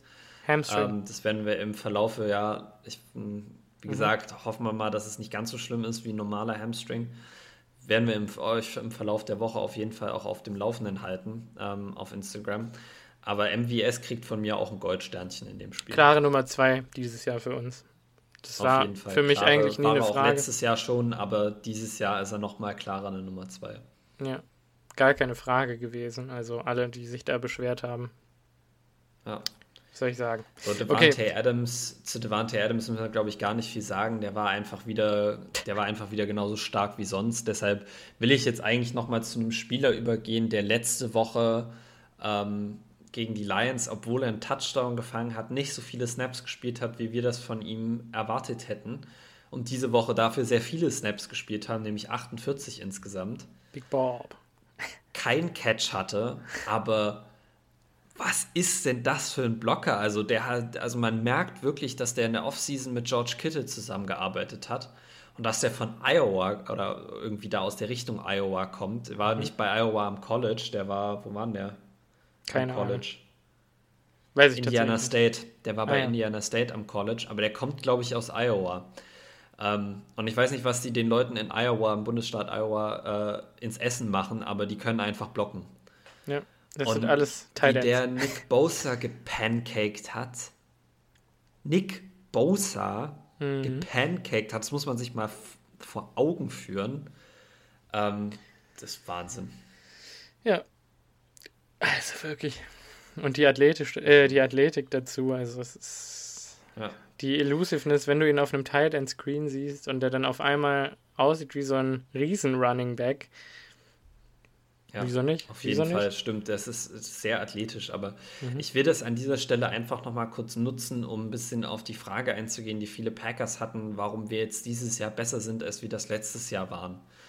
Ähm, die Packers haben die Niederlage aus dem NFC Championship Game letztes Jahr persönlich genommen. Und du merkst, wie viele Spieler ihr Spiel nochmal auf ein ganz neues Level gehoben haben. Und Robert Tunyon ist einer davon. Der war letztes Jahr schon ein guter Receiver, aber er war letztes Jahr noch nicht so ein dominanter Blocker, wie er das dieses Jahr ist. Mhm. Ähm, Aaron Rodgers und Devante Adams haben das vor Woche 1 gesagt. Dieses Team ist so hungrig wie kein anderes Team, mit dem sie je zu tun hatten. Und sie zeigen das jetzt auch. Ich glaube, sie brauchten diesen Arschtritt in Woche 1, um wirklich das richtig alles aus sich rauszukitzeln. Aber dieses Team ist so fokussiert und so, also so, so physisch eingestellt. Ich glaube, wir haben dieses Jahr die beste Chance, die wir in der langen Zeit hatten, den Super Bowl zu gewinnen. Ja. Ich glaube wirklich daran. Rein talent-wise definitiv. Gucken, ob ja. uns das Glück auch in die Karten spielt. Also Talent und Mentality, also Talent, also was das Talent angeht und die Mentalität sind für dieses Jahr nochmal auf einem höheren Level als letztes ja. Jahr. Da bin ich, würde ich meine Unterschrift drunter ja. setzen und mein Siegel draufstellen. Ja, auch so, so, ja, so Leute wie Randall Cobb, die einfach dazugekommen sind, die einfach ganz neue ja, Dimensionen, sage ich mal, in unsere Offense reinbringen. Das wollte ich auch nochmal hervorheben. Also nur weil Randall Cobb keine Plays gemacht hat, heißt das nicht, dass äh, Randall Cobb nicht äh, für Gefahr gesorgt hat dieses Wochenende. Ja, also auf jeden Fall. Ich will mal sagen, den musst du auch immer auf dem Schirm ja, haben, vor allem genau. beim dritten Versuch. Und das haben die Teams auch immer. Man sieht immer, wie die den respektieren. Es ist kein, ja. kein Linebacker auf Randall Cobb, niemals. Ähm, auf jeden Fall, das ist richtig. Ähm, und auch Safeties eher selten. Und ich möchte gerade mhm. noch mal es fällt mir gerade auch so ein, das ist mir gestern aufgefallen beim Tape schauen. Ähm, wir hatten ja dieses eine Play, ähm, wo Davante Adams an der 1-Yard-Linie gedrillt wird, bevor, ich glaube, Aaron Jones dann für einen Touchdown reinläuft. Nee, ja. nee, nee, danach, danach kommt der Adams-Touchdown, den ich für Kunst halte. Ähm, aber das waren eben, Adams läuft von links ein Crosser und ähm, Cobb von rechts, beide over the middle, beide aus dem Slot. Ähm, hm. Und beide sind offen für einen Touchdown. Und der wird tatsächlich nicht geworfen von Rogers. Ähm, also Cobb wäre wirklich das war ein hundertprozentiger Ball. Aber Bosa gewinnt seinen Rap gegen äh, Nijman. Rogers fühlt die Pressure. Ich weiß nicht wie, aber er, es war wirklich Wahnsinn, wie er da in den, in den Block quasi reinsteppt und dann nach links raus springt. Äh, Adams läuft dann den Scramble Drill nach links und deshalb wird es kein Touchdown, weil er dann irgendwie das Gefühl für die, für die Endzone-Linie verliert. Aber Cobb war wide open und das ist gegen andere Teams und mit David Bakhtiari ist das ein Touchdown. Ich glaube, das werden wir viel sehen noch diese Saison. Dass ja. auf einmal ein ungedeckter Randall Cobb irgendwo in der Endzone auftaucht und, und dann wieder seinen komischen Flip nach oben macht mit dem Ball oder ja. wie auch immer. Also der wird noch seine Rolle so. finden. Also er hat sie schon und er wird in Erscheinung treten, das sage ich euch. Nächste ja. Woche. Das wird eine meiner Bold Predictions. Randall Cobb fängt seinen ersten Touchdown gegen die Steelers. So, ich möchte jetzt aber die, okay. die Offense mal ganz kurz abschließen mit noch ja. einer, einer letzten Geschichte. Äh, es gab nämlich, äh, gestern hatten die 49ers Coaches eine Pressekonferenz und in der Pressekonferenz hat der Special Teams Koordinator gesagt, dass die 49ers aus Respekt für Kylan Hill den Ball immer tief aus der Endzone rausgekickt haben, weil die so viel Respekt vor Kylan Hill als Kick-Returner hatten. ähm, Zu Recht. Nur um die Offense mal abzuschließen. So. Ja. Jetzt gehen wir zur Defense über, mhm. die nämlich nicht ganz so gut gespielt hat wie die Offense. Aber Zumindest trotzdem ziemlich gut. Zumindest ist nicht das zweite, äh, also die zweite Halbzeit und auch ehrlicherweise muss man, ich bin kein Fan davon, das zu tun, muss man sagen, unsere Defense hat echt Pech gehabt mit den Schiedsrichtern diese Woche. Also ich bin kein Fan davon, den Schiedsrichtern irgendwie äh, oder den Refs irgendwas nachzusagen, dass es schlecht waren. Man muss sich immer zuerst an die eigene Nase fassen und da hat die Packers Defense noch mehr als genug Arbeit vor sich. Aber sie hat diese Woche zum Teil wirklich stark gespielt und hat durch richtig, richtig schlechte Calls einfach auch zum Teil gute Plays weggenommen bekommen. Mhm. Ähm, aber da gehen wir vielleicht in den einzelnen Positionen noch mal drauf ein. Wollen wir einfach mit Kenny Clark anfangen? ja. Also, ähm, sehr gerne. Kenny, was kann man zu Kenny Clark sagen? Ich glaube, ihr könnt euch, ihr könnt die nächsten zehn Minuten skippen, wenn ihr euch einfach in den Highlights den ersten, das erste Play der 49ers anschaut. Das ist nämlich ein Running Play, äh, in dem Kenny Clark den Center aber fast, also der, der sackt Jimmy Garoppolo fast vor dem Handoff mit dem Center äh, ja. direkt an sich dran. Also, also quasi den durch Center den Center. Fast, genau, fast durch den Center. Der schiebt den Center fast auf den Quarterback drauf bei einem Handoff und, und macht dann das Play gegen den Running Back. Also Kenny Clark war eine One-Man-Wrecking-Crew. Ja. Und wenn ich Brian Gutenkunst einen Auftrag mit in diese Offseason reingeben darf, dann bitte, bitte bring ihm ein bisschen Hilfe in der Interior Defensive Line. Weil, obwohl Kiki und Lowry und Lancaster diese Woche besser gespielt haben als in den Wochen davor, wenn die einfach noch besser spielen würden, hätten wir so einen bösen Pass Rush. Aber so kommt es immer wieder dazu, dass es einfach, dass es einfach keinen richtigen Druck gibt, weil nur einer durch die Mitte schiebt und das ist Kenny Clark. Aber Kenny Clark, wir haben ja letzte Woche noch gesagt, er tut uns so leid, weil er die ganze Zeit mit Double Teams zu kämpfen hat. Diese Woche hat er sie einfach geschlagen. Also der hat Double Teams geschlagen ja. als Nose Tackle. Ähm, er hat ja einfach gesagt, ihr könnt mir. Also er hat das, er hat das, er hat das Aaron Donald-Ding gemacht. Er hat gesagt, es ja. ist mir völlig egal, du stell drei vor mich, stell zwei vor mich, ich gehe dahin, wo ich hin will und ihr könnt mich nicht aufhalten. Ich bin einfach zu gut.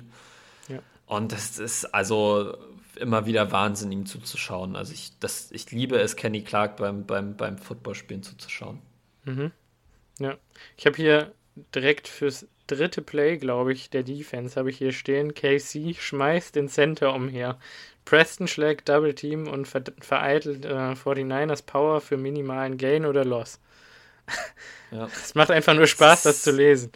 Das ist absolut richtig. Und es ja. war auch, was ich heute in den Highlights nochmal jedes Mal, wenn irgendwie 49ers ein Passing Play hatten, Kenny Clark war ein Yard hinter der Line of Scrimmage direkt. Also ja. der ist nie an der Line of Scrimmage aufgehalten worden.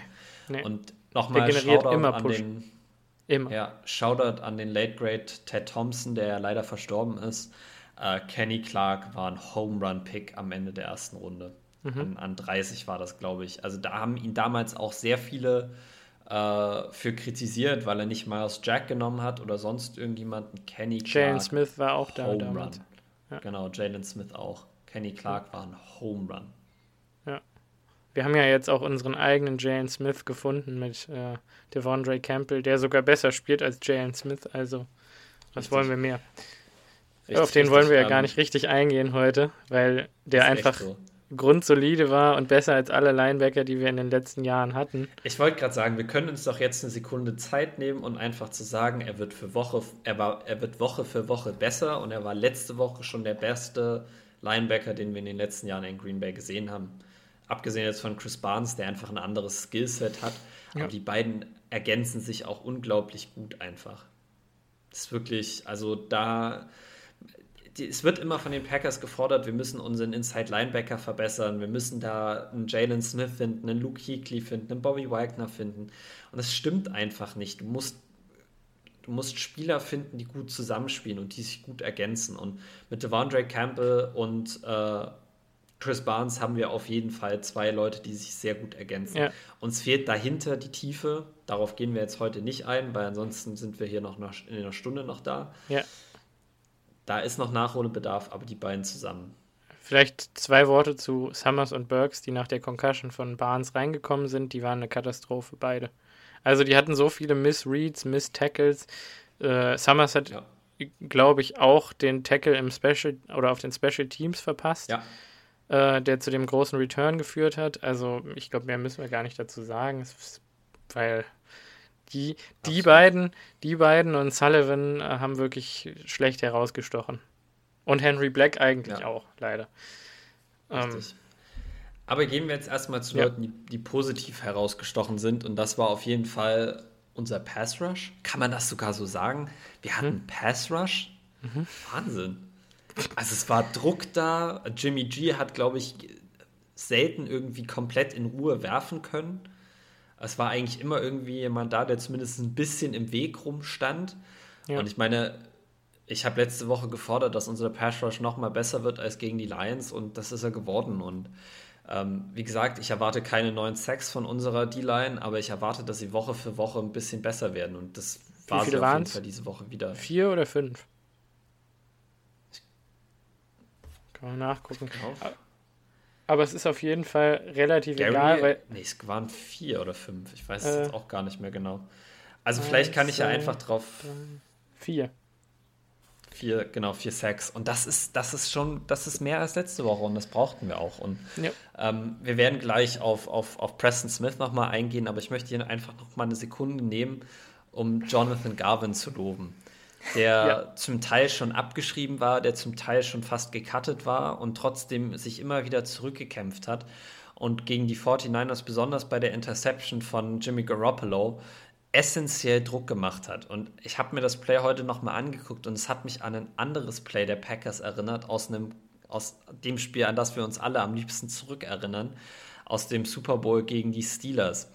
Und zwar hat, ähm, kannst du dich noch an die Interception von Nick Collins erinnern, an den Pink, an ja. Pick Six? Ja, ja, ja, wo, klar. Wo ein, äh, ein Backup Interior Defensive Lineman, Defensive Tackle von den Packers, seinen Block schlägt ich weiß gar nicht mehr, wie er hieß. Ich glaube Shepard Jolly? oder sowas. Ach so, Shepard. Ich weiß es nicht mehr, wie er hieß. Und auf jeden Fall gewinnt er sein Matchup ja. und hat Druck in Ben Roethlisbergers Gesicht und forst eine Interception, einfach weil er, weil er einen, Pass behindert.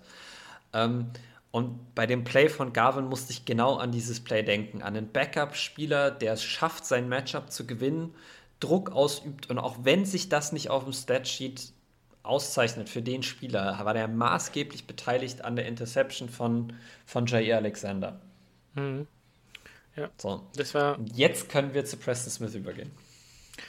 Äh, vielleicht nochmal, um das klarzustellen.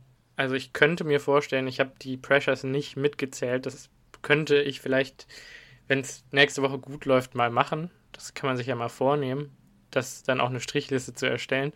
Ähm, aber ich habe das Gefühl, dass Kenny Clark äh, in den Double Digits war, also über 10 Pressures hatte. Das kommt durchaus hin. Das ja. kommt durchaus hin. Ja. Also Kenny Clark das, war wirklich dominant. Das Wie krass ist das dominant. bitte? Ähm, aber dann, dann jetzt zu Preston Smith, weil der hatte nämlich mindestens genauso viele Pressures, ehrlich gesagt. Preston Smith ja. ist ein ganz anderer Spieler als letztes Jahr. Und auch als das Jahr davor, als wir Preston Smith kennen und lieben gelernt haben. Der ist besser. Heute ist er ein ganz anderer ja. Spieler. Der, also wirklich, als Zedarius auf IA gegangen ist, in Woche oder nach Woche 1, dachte ich, hm, jetzt muss Preston die Zügel in die Hand nehmen. Ich glaube, der kann das nicht. Preston Smith kann das. Preston Smith ja. kann das und er macht es. Also der schlägt Double Teams, der schlägt den im Moment besten aktiven Left Tackle der NFL. Vielleicht, also Trent Williams, kann man schon sagen, ist der beste, ne? Ja, zumindest der gerade aktiv ist. Ja, der Cowboys Left Tackle ist natürlich auch herausragend, aber ja immer verletzt. Ähm, Den besten Left Tackle Smith, haben wir. Ja, aber auch verletzt, also der beste aktiv. Deshalb sage ich ja aktiv. Genau. Ähm, also wirklich, Preston hat den immer wieder gerockt. Ich würde sagen, vielleicht hat er sein Matchup sogar insgesamt gewonnen. Und damit meine ich, dass er über 50% der Raps gegen ihn gewonnen hat. Vielleicht nicht ganz, aber es hat sich auf jeden Fall so angefühlt. Und ich weiß, dass es sich für Jimmy Garoppolo auch so angefühlt hat. Ja, ja, also wie Preston den auch, also wie viele Hits mag der gehabt haben? Drei, vier? Drei, drei mindestens. Also ich ähm, kann mich mindestens an drei Hits erinnern. Ich kann, ich, und ich glaube, Jimmy kann sich an mehr erinnern. Äh, nee, ich glaube, Jimmy kann sich ja nicht mehr erinnern, weil Preston hat ihn aus dem Leben rausgenockt. Ja, genau. Also, das ist unnormal. Und ich meine, man muss auch ganz ehrlich sagen, ähm, Preston Smith hätte den, den Touchdown-Drive der 49ers äh, vor Ende der ersten Halbzeit, der hat ihn beendet eigentlich. Es sind irgendwie, es sind sieben Sekunden zu spielen. Preston Smith hat Druck, hat eigentlich einen Sack. Jimmy Garoppolo wirft den Ball nur noch weg. Es ist offensichtlich intentional grounding. Also Jerome Boger, wie du sagen kannst, das ist kein Intentional Grounding, weil der Hit von äh, Preston Smith den schlechten Wurf geforst hat. Ich glaube, das ist einer der NFL-Referees, die bald mal retiren müssen, weil er ist offensichtlich blind.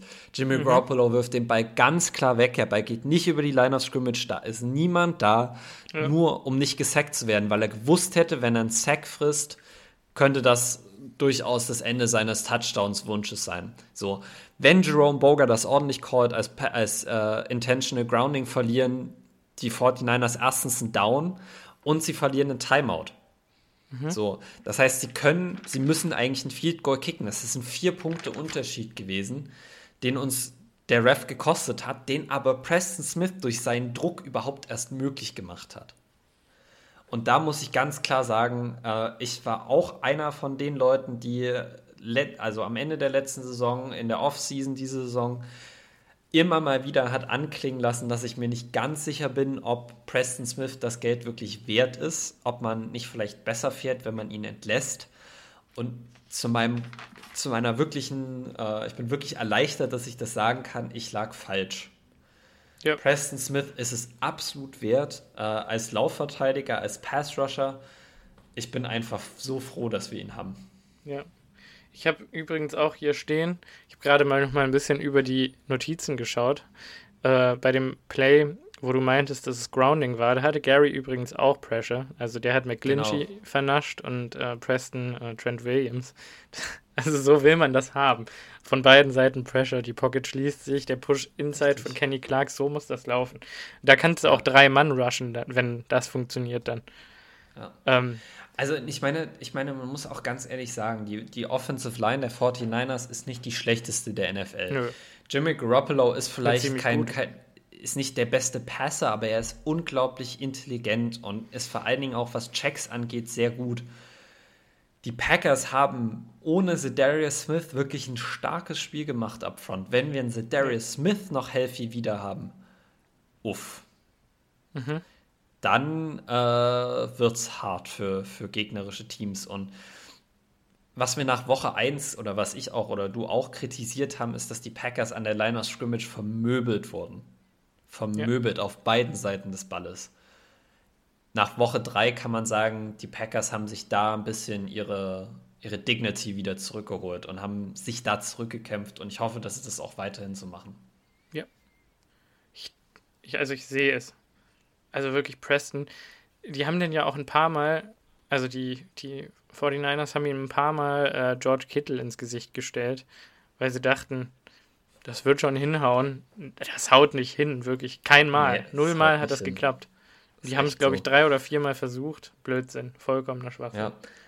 Aber ja. nochmal ganz kurz, um Preston Smith abzuschließen. Was haben wir von Preston Smith diese Woche nicht gesehen? Eine Interception? Er ist nicht in Coverage gedroppt. Ich habe ihn so, ja, das tut ihm, gesehen. Ja, das tut ihm Also als ob das irgendwie dem Pass Rusher zu gut, äh, gut tut, wenn er nicht alle drei Plays in Coverage droppt. Ja. Mensch, das sind der Erleuchtung, die Packers Defensive Staff hier hatten heute oder diese ja. Woche. Wahnsinn. Äh, man, man, muss das auch mal von der Perspektive aus betrachten, dass er ja, wenn er ständig mit Receivern oder Tight Ends rennt oder Running Backs, der ist ja auch irgendwann gassed up, also der kann dann nicht ja. mehr, wenn er tiefe Routen läuft. Absolut. Also so kann man ja auch einen Pass Rush fertig machen, indem man ihn die ganze Zeit laufen lässt. Und dann kann der halt Richtig. halt irgendwann nicht mehr. Also. Ja. Ist ja ein großer Mensch, ein großer, schwerer Mensch. Also. Der ist auch nicht so athletisch wie Rashawn Gary. Also Rashawn Gary würde das wahrscheinlich noch eher hinkriegen, immer wieder ja. hoch und runter des Felds zu laufen. Aber ja. nee, Preston übrigens, Smith hat wirklich stark gespielt. Ja, und übrigens, Rashawn Gary auch wieder. Ja, das wollte ich jetzt gerade auch nochmal anmerken. Haben Sie ihm eigentlich einen Sack zugeschrieben oder zumindest einen halben? Einen halben hat er. Ja, einen halben hat er auf jeden Fall zugeschrieben bekommen. Äh, auch Gary hat mindestens acht Pressures gehabt, würde ich jetzt mal behaupten. Äh, also ich will jetzt nicht übertreiben und hier mit Pressures um mich schmeißen oder so, aber ich würde sagen, auch Gary hat oft dominiert.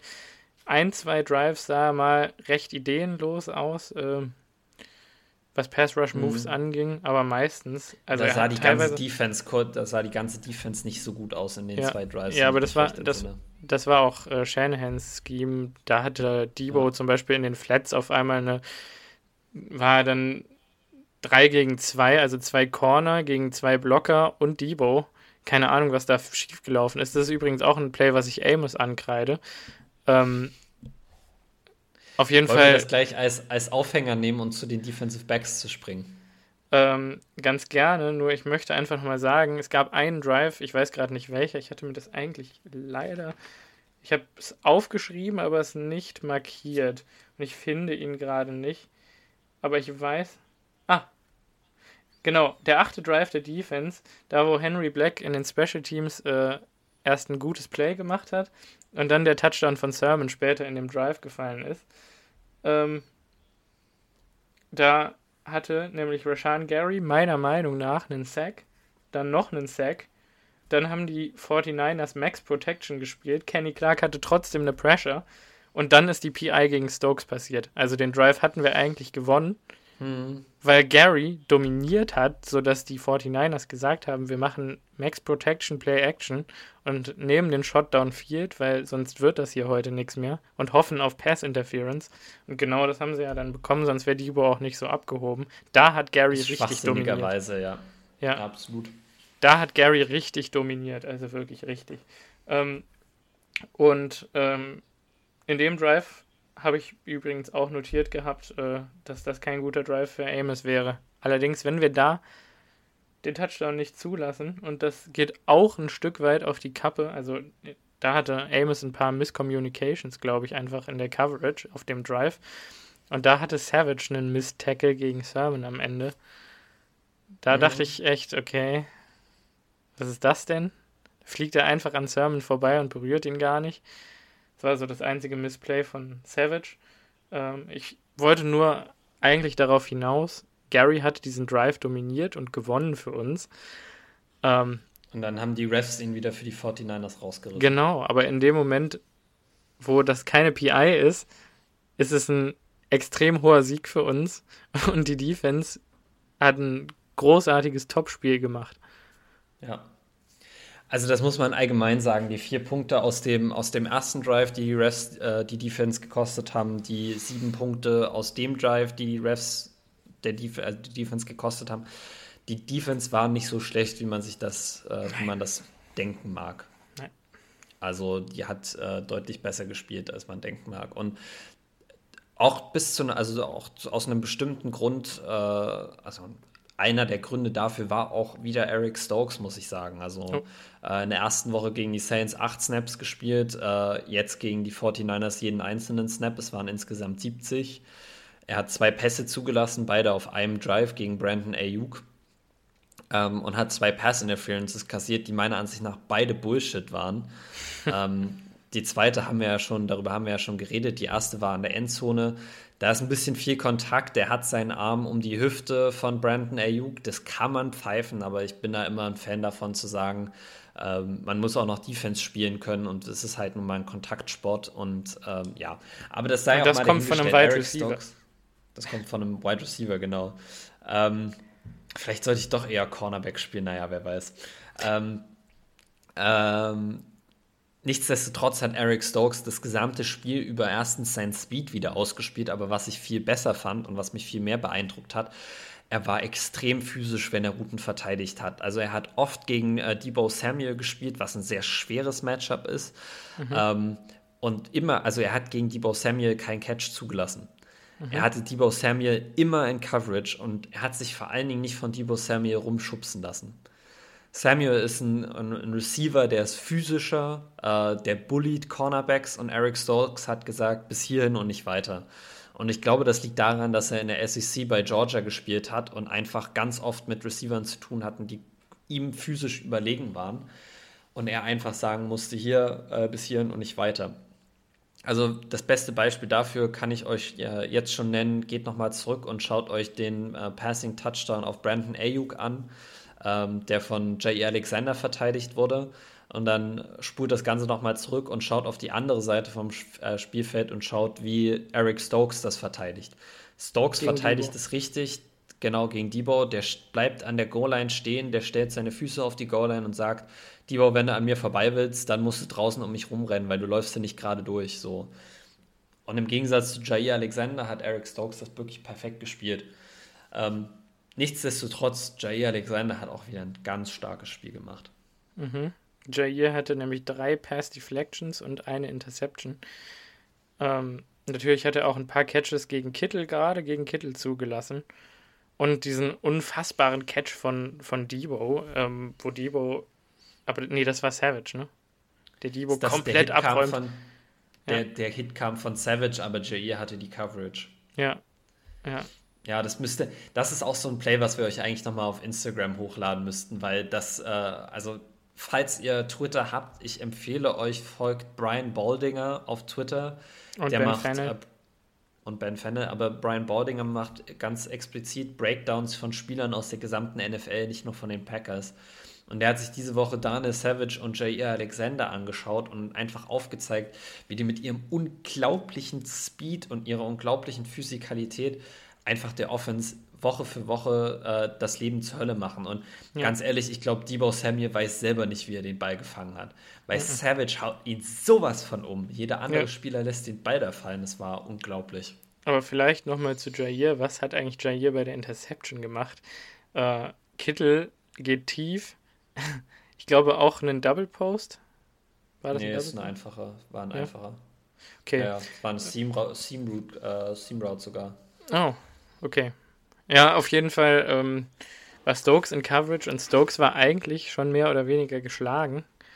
Ähm, und Jair sieht, wie der Ball rauskommt von ungefähr, ich würde mal sagen, 15 bis 20 Yards off, also komplett woanders als Stokes und Kittel, zündet einfach den Turbo und überholt auf irgendwie 30 Yards Strecke, überholt er die einfach beide und dieses Ball-Tracing, das kannst du ja von keinem, oder das kannst du von den Top-Receivern der NFL, kannst du das erwarten. Der Sean Jackson kann das so, oder ein Antonio Brown, der Wante Adams. Ja. Ähm, und Jair Alexander scheinbar auch. ähm, mhm. Und dann natürlich zu der Interception noch dazu ein 30-Yard-Return, von dem wir leider nicht profitieren. Ähm, ja. Aber auch das ist natürlich Gold wert eigentlich, nochmal 30 Yards ja. draufzupacken. Ähm, diese drei Deflections kommen noch dazu. Also er hat Curls deflected. Welcher Spieler in dieser Liga defendet Curls und deflected die aktiv? Kaum einer. Das schaffen die wenigsten Cornerbacks. Also das ist das ist 6, 7 das Yards. Dem, das, ist, das ist neben dem Slant die, die schwierigste Route, die man verteidigen muss. Ja. Du gehst 6, 7 Yards tief und drehst dich dann einfach um oder kommst noch einen Schritt dem Quarterback wieder entgegen und machst einen Catch und lässt dich fallen. Ja? Hm. Wie, also wie, wie soll man das ja. verteidigen? Eigentlich. Also Jair Alexander hat einfach, der, der hat die, die Instinkte, der hat die Intelligenz ja. und er hat den Speed und er führt alles drei zusammen. Also oft hast du Spieler, die ganz viele positive Anlagen haben, die es einfach nicht schaffen, diese Anlagen zur, zusammenzuführen und wirklich zu so einem dominanten Spieler zu werden. Aber man muss ja ehrlich sein, Jay Alexander war ab Woche 1, die er in der NFL gespielt hat, hat er das alles zusammengebracht und ähm, ist für mich weiterhin Top 3 Corner in der NFL. Ja. Auch aus Screens kannst du über seine Seite nicht laufen. Also. Ja. Oder du kannst eigentlich diese Seite nur aktiv vermeiden. Ja. Und das, was wir uns äh, nach dem Draft und pre, äh, in der Preseason auch gewünscht haben, was man sieht. Twin Islands, ich kann mich noch ganz genau erinnern, dass wir das Wort in Folge 1 benutzt haben. Diese Twin Islands, die sehen wir jetzt hier. Mhm. Ja. Weil du kannst eigentlich nicht auf Jay Alexander werfen und du kannst auch eigentlich nicht auf Eric Stokes werfen, aber irgendwo musst du hinwerfen. So. Und irgendwann werden die beiden anfangen, einfach konsequent Teams dafür zu bestrafen, dass sie sie targeten. Ja, und das wird noch besser, und ich weiß, da hast du auch noch ein, zwei Punkte dazu, wenn Adrian Amos sich ein bisschen fängt. Ähm, und bevor wir darauf eingehen, möchte ich einfach kurz darauf hinweisen, Amos hat auch letztes Jahr schlecht angefangen und wurde im Verlauf der Saison immer besser, ähnlich wie Billy Turner. Ähm, ich würde ihm noch ein bisschen Zeit geben, bis ich mir Sorgen machen würde über Adrian Amos, aber die ersten drei Wochen sind nicht seine besten bisher. Nee, also da waren viele ich sag mal, Missreads, wo er Play-Actions gebaitet hat, also wo er einfach drauf reingefallen ist oder wo er meiner Meinung nach, wenn er in der Zone stand, entweder nicht tief genug reingefallen ist oder nicht früh genug, wenn er eine Coverage hätte übernehmen müssen, das auch getan hat, wo dann Spieler so richtig schön in die Zone vor Amos rein reingleiten konnten und dann da sitzen konnten, auch über längere Zeit und da ihre Catches machen konnten, wo ich mich frage, also, oder beziehungsweise wo ich weiß, eigentlich kann er das verteidigen und das macht er seit Jahren. Warum macht er das jetzt nicht? Ja, also Amos ist off to a slow start. Kann man, glaube ich, so ja. sagen. Das kann man absolut so sagen und dann muss er noch besser werden. Er wird aber auch, glaube ich, mhm. noch mal besser. Also ja. ähm, ich kann mir nicht vorstellen, dass er weiter so schlecht spielt, wie er es jetzt wirklich auch die ersten drei Wochen gemacht hat. Aber man muss ja auch mal sagen, ähm, wenn der unser schlechtester Secondary-Spieler ist, dann ist das auch ein Luxusproblem, was man mal so haben kann. Ja, wobei, nein, aber da würde ich jetzt noch mal, also zu Savage. Savage äh, hat einfach einen Open Field Tackle gegen Kittel in den Flats gemacht. Das muss man auch nochmal hervorheben. Wie kann das sein, dass so ein ja. kleiner Spieler wie Savage so ein Riesenmonster wie Kittel alleine tackelt, ohne dass Kittel einen Gain macht? Also Daniel Kittel Savage hat einfach keine Yards gemacht. Ist, Daniel Savage hat eine ähnliche Mentalität wie Jair Alexander. Wenn der hingeht, dann versucht er immer keinen Gain zuzulassen. Er, hat, er ist leider nicht ganz so ein guter Tackler wie Jair Alexander, aber von der Mentalität her, von der Physis, von der Schnelligkeit sind die sich so ähnlich. Mhm. Ähm, und zwei solche Spieler in seinem Team zu haben, das ist wirklich, also, oder sogar drei mit Eric Stokes, das ist Wahnsinn. Mhm. Ähm, wer mir gar nicht gefallen hat, ist, habe ich glaube ich eben auch schon mal angeschnitten, Chanton Sullivan. Ähm, Bis auf die eine Pass Deflection in der ersten gegen Sanu. Halbzeit. Ja. Das muss man auch im Hinterkopf behalten. Also Sanu war eine lange Zeit lang einer der besten Slot-Receiver in der NFL, als er bei den Falcons gespielt hat. Und als er bei den Lions war, war er auch noch ziemlich gut, aber jetzt ist er irgendwie nicht mehr ganz so gut wie damals. Ja. Und wenn dann aber irgendwie ein Kittel, also ein Kittel hat wirklich äh, Sullivan Riesenprobleme bereitet, Ayuk konnte er überhaupt nicht verteidigen. Mhm. Ja, also ich glaube tatsächlich, ähm, dass die Position Kevin Kings ist. Ja. Je mehr ich Chanson Sullivan sehe, desto mehr sehe ich Kevin King im Slot spielen und ich bin sehr gespannt, ob das funktioniert. Ich mhm. bin sehr gespannt, ob das funktioniert. Deshalb, ich muss, ich muss tatsächlich, ich hebe jetzt mal kurz meine Hände und muss sagen, ähm, anderes Thema so ein bisschen.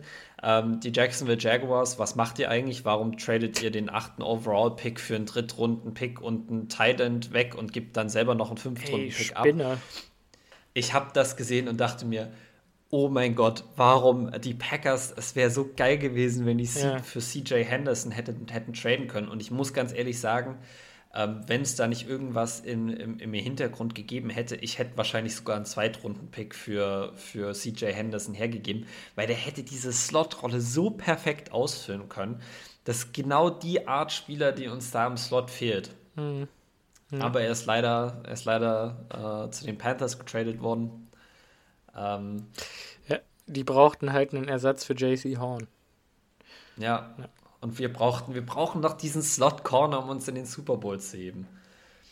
Wir brauchen, also es ist die eine Position, die mir wirklich noch am meisten Sorgen macht. Wenn wir im NFC Championship Game wieder auf die Bucks treffen mit ihren Titans, mit ihren Slot Receivern, das ist die Position, die mir am meisten Sorgen macht. Aber Sully ist auch kein Komplettausfall. Also der ist jetzt halt nicht Nee, aber das ist, ist das einer, der dich in den Super Bowl bringt? Der dir den mhm. Super Bowl gewinnt. Also wir reden hier nee. nur davon, in den Super Bowl zu kommen. Wir müssen den Super Bowl Nein. dann auch erstmal noch gewinnen. Aber Kevin King im Slot vielleicht. Es ist halt, müssen es halt, man muss es halt sehen, aber ich kann es jetzt auch nicht, also ich weiß ja, es ja. nicht. Naja.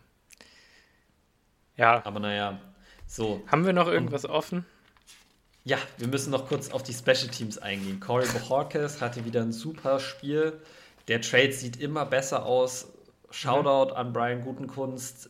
Was ein Panther. Also, was der für Dinger raushaut, das ist Wahnsinn. Das ist ein Genuss, dem zuzuschauen. Mhm. Und Mason Crosby, ich meine, was soll man zu Mason Crosby sagen? Mr. Clutch. Ja. Ja, der All-Time Leading Scorer der Packers, also. Also, glaube, allgemein die Special Teams, wenn der, wenn der, wenn der Kickoff-Return nicht gewesen wäre, der 49ers hätten das auch nochmal wieder besser ausgesehen als letzte Woche. Also Shoutout an Ty Summers dafür, dass er das ruiniert hat. Mhm. Uh, der hat nämlich keinen Tackle verpasst, der hat sich einfach aus dem Leben blocken lassen. Ja, ja, genau. seiner Lane offen. Ja. Ich weiß nicht, was er da gemacht hat. Ja, es sah ähm, ganz schlimm aus, also. Ja, aber Hunter Bradley ist verbessert, finde ich immer noch. Ja. Also ähm, Corey Hawkins, sowohl als Panther als auch als Holder macht da einen guten Job. Ja. Mason Crosby, zwei Field Goals über 50 Yards, noch kein Field Goal verpasst diese Saison. Ich sehe ihn tatsächlich zwei Saisons nacheinander kein Field Goal verpassen. Ja, und äh, den, ich glaube, den Long Snapper müssen wir jetzt auch wirklich nicht mehr protecten nächste Woche. Den anderen Long Snapper nee, auf den Special ich weiß gar nicht, wen wir, Ich weiß gar nicht, wen wir diese Woche protected haben. Kann sein, das dass wir niemanden haben. Ja, das kann. Es wird immer in den ersten beiden Wochen äh, wird das berichtet und nach Woche zwei entweder das protected keiner mehr oder es wird einfach nicht mehr so berichtet, aber. Ja, ah, also ich sehe jetzt auch nicht, dass irgendeiner uns Kurt Bankert jetzt in Woche, in Woche 4 wegclaimt. Also ist auch Blödsinn, muss man auch mal sagen. Das sehe ich auch so. Ja. Aber ja, nee, mehr habe ich tatsächlich auch nicht zu dem Spiel zu sagen. Das, wir haben äh, eingangs ja schon viel dazu gesagt. Ähm, ich glaube auch, wir haben generell einfach, jetzt sehr viel dazu gesagt, sehe ich gerade. Ja, ja. Ich bin einfach froh, dass wir so ein gutes Spiel abgeliefert haben und dass wir das Spiel für uns entschieden haben. Mhm. Ja, ja. Bevor wir es jetzt aber sagen, rappen, bevor wir es rappen, äh, okay. nochmal äh, ein kleiner, also ein kleiner Dank schon mal im Voraus und eine kleine Ankündigung. Äh, Dank an äh, Tim, Timmy van de Brom. Also ich hoffe, ich spreche es jetzt richtig aus. Wenn nicht, wäre es schon sehr peinlich und dann tut es mir sehr leid. Ähm, der macht uns auf jeden Fall ein Intro für den Podcast. Äh, das haben sich ja jetzt schon einige Leute gewünscht, dass wir uns mal ein Intro davor packen. Der macht einen Song extra für uns, also eine kleine Audiospur und das ist echt äh, richtig cool. Also vielen Dank. Äh, wir hoffen, dass äh, die nächste Woche oder dann übernächste Woche äh, zum Intro laufen wird. Ich weiß noch nicht ganz, wie man das dann macht, aber ich kann mir das schon richtig gut vorstellen, wie das so 10, 15 Sekunden läuft und dann langsam leiser wird und wir anfangen zu sprechen. Ähm, ja. Also vielen Dank das an dich. Das wird auf jeden Fall geil. Folgt ihm ja, auf Insta. Ganz, ganz großen Dank. Droppt ihm ein Follow äh, ja. oder abonniert ihn auf Instagram. Äh, ist wirklich echt, echt freundlich von ihm. Ja.